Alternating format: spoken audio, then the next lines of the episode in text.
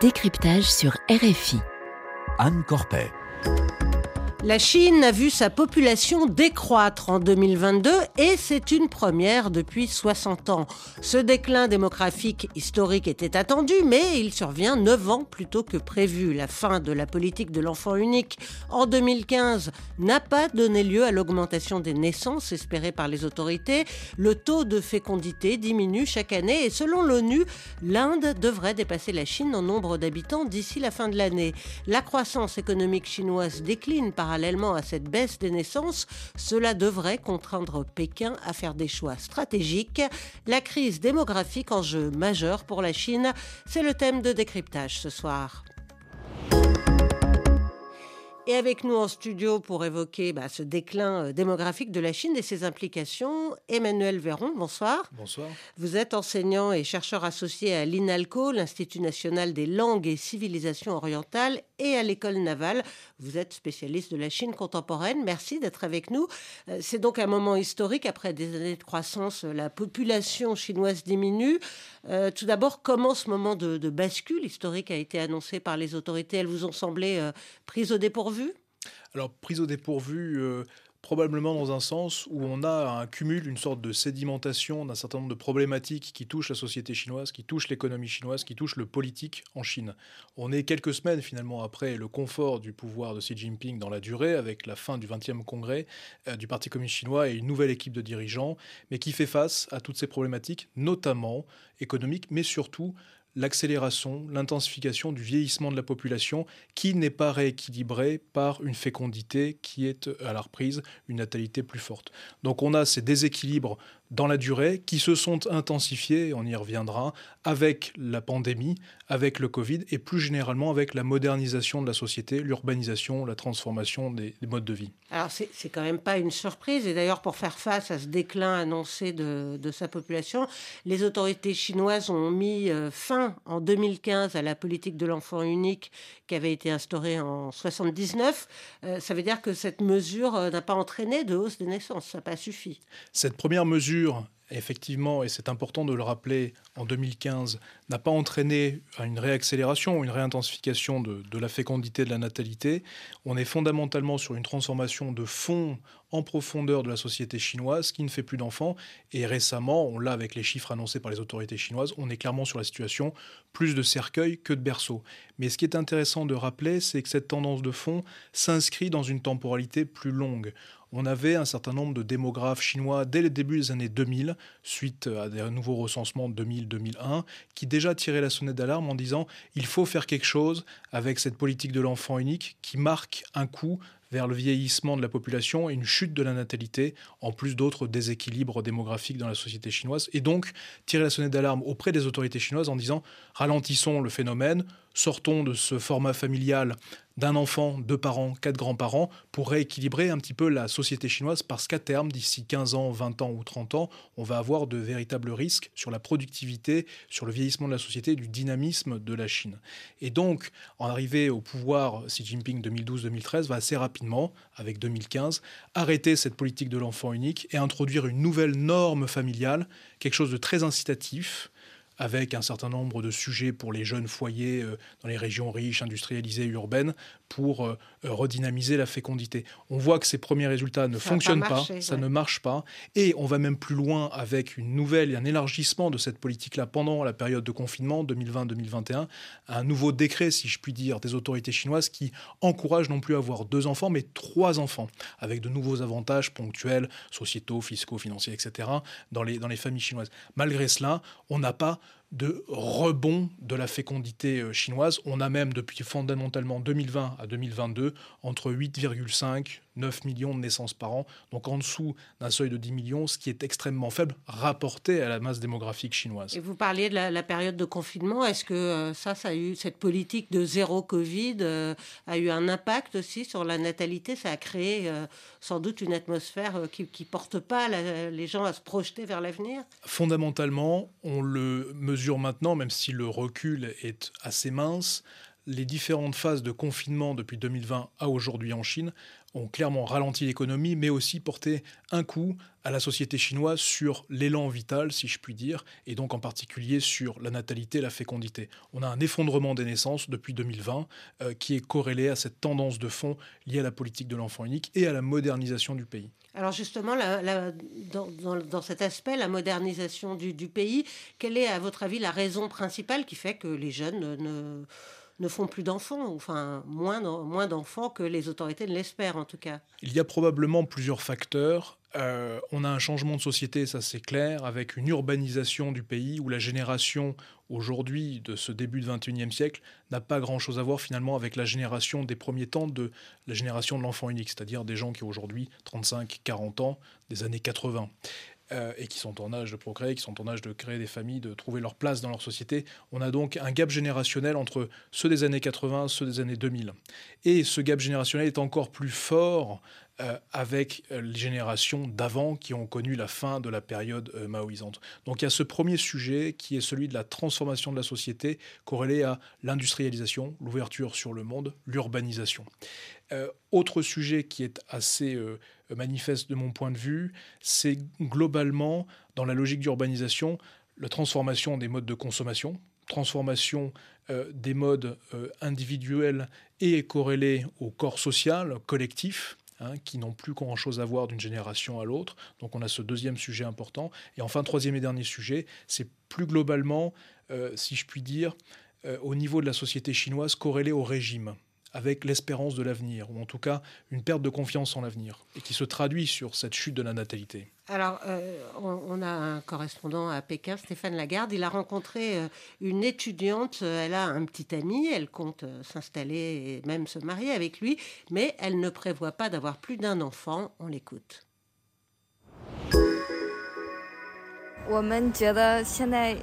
On pense qu'un enfant, c'est suffisant.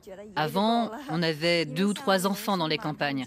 Mais pour nous, les jeunes en ville, c'est pas possible avec le coût de la vie. Je veux un enfant, plus je ne pourrais pas car l'éducation coûte trop cher.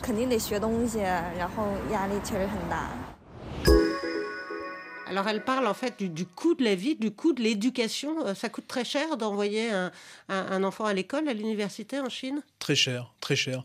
D'autant plus si on suit euh, la phase d'urbanisation du pays, où on a une augmentation du coût de la vie, en particulier sur l'éducation d'un enfant, donc bien évidemment multiplié si on en a deux ou trois ou plus, euh, mais aussi rapporté au logement, rapporté à de l'équipement euh, Il y a une crise du logement aussi en ville? Crise du logement, c'est-à-dire qu'on a tellement d'obligations et de pressions sociales que l'on doit avoir cumulé en très peu de temps dans son parcours individuel, si on réussit dans le corps social chinois, la propriété d'un logement à 90 et quelques années, on n'est jamais propriétaire euh, au-delà, euh, bien évidemment se situer dans un, travail et une certaine stabilité, avoir un mariage et un, pécule suffisant pour être euh, bien marié, si je puis dire. Après, l'enfant vient rajouter une charge supplémentaire, bien évidemment morale en termes de valeur, mais aussi matérielle, qui est extrêmement anxiogène pour les jeunes couples fondamentalement chinois et pour les jeunes générations chinoises.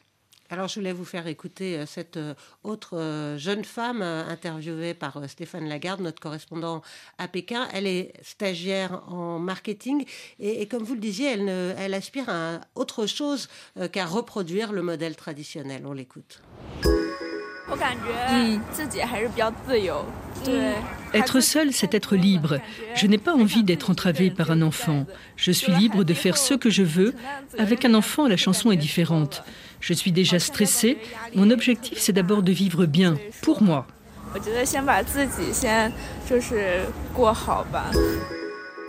Alors, cette chinoise juge qu'elle a trop à perdre, en fait, dans la maternité. Euh, mais elle vit à Pékin, en ville. Donc, est-ce que euh, ce phénomène de la baisse de la natalité s'observe aussi en zone rurale? Alors, il est fondamentalement très euh, visible et très important dans les grandes métropoles chinoises, forcément Pékin, Tianjin, Shanghai, etc., etc. Mais il est également fort dans des régions de l'intérieur, urbanisées et des villes importantes. Et quand on regarde les espaces ruraux, on a des comportements démographiques qui sont quand même encore en décalage. Hein, c'est là où on a une Chine à plusieurs vitesses et différentes sociologies chinoises, si je puis dire. Mais globalement, le mouvement est vers cet effondrement de la natalité de la fécondité qui peut être observé de manière générale aussi dans les espaces ruraux chinois. Et dans les espaces ruraux chinois, il y a souvent les grands-parents qui gardent euh, les enfants des travailleurs qui ont migré en ville pour euh, trouver un emploi. Et euh, bah, ces grands-parents, ils vieillissent et ça pose un problème. Écoutez le, le père d'une petite fille de 7 ans interrogé en août dernier par Liu Sifan.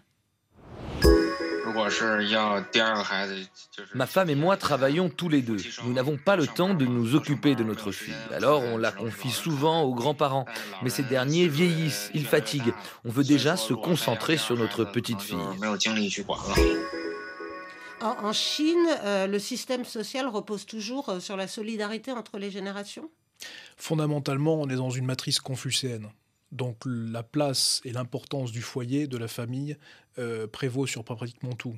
Et donc des solidarités euh, intergénérationnelles et intrafamiliales sont importantes. La modernité, l'ouverture de la Chine, la modernisation du pays, l'urbanisation, ont fait, n'ont pas éclaté complètement tous ces repères, toutes ces structures, mais ont fait bouger les lignes euh, très grandement. Et quand on regarde effectivement cette situation, aussi bien dans les villes que dans les campagnes, les anciens, les grands-parents, quand il y en a encore euh, deux pères, euh, euh, sont très importants dans l'éducation des enfants, qu'ils soient enfants uniques seuls ou qu'ils soient deux ou plus dans les campagnes ou, ou ailleurs. ce qui est intéressant à relier, c'est la récente vague d'épidémie du Covid et l'impact très très fort sur les seniors avec une opacité bien évidemment euh, des chiffres et du nombre de décès euh, liés au Covid depuis euh, la réouverture soudaine, la le 7 décembre dernier, absolument, qui, on le voit, est en train de décimer surtout ces générations-là. Et donc on va avoir dans le temps long, dans ces sociétés confucéennes où les anciens ont une place particulière, un phénomène social très très fort que la politique devra gérer, que le régime va devoir gérer. Mais il y a un système de retraite en Chine, comment ça fonctionne? Ils vont, ils vont devoir le réformer aussi?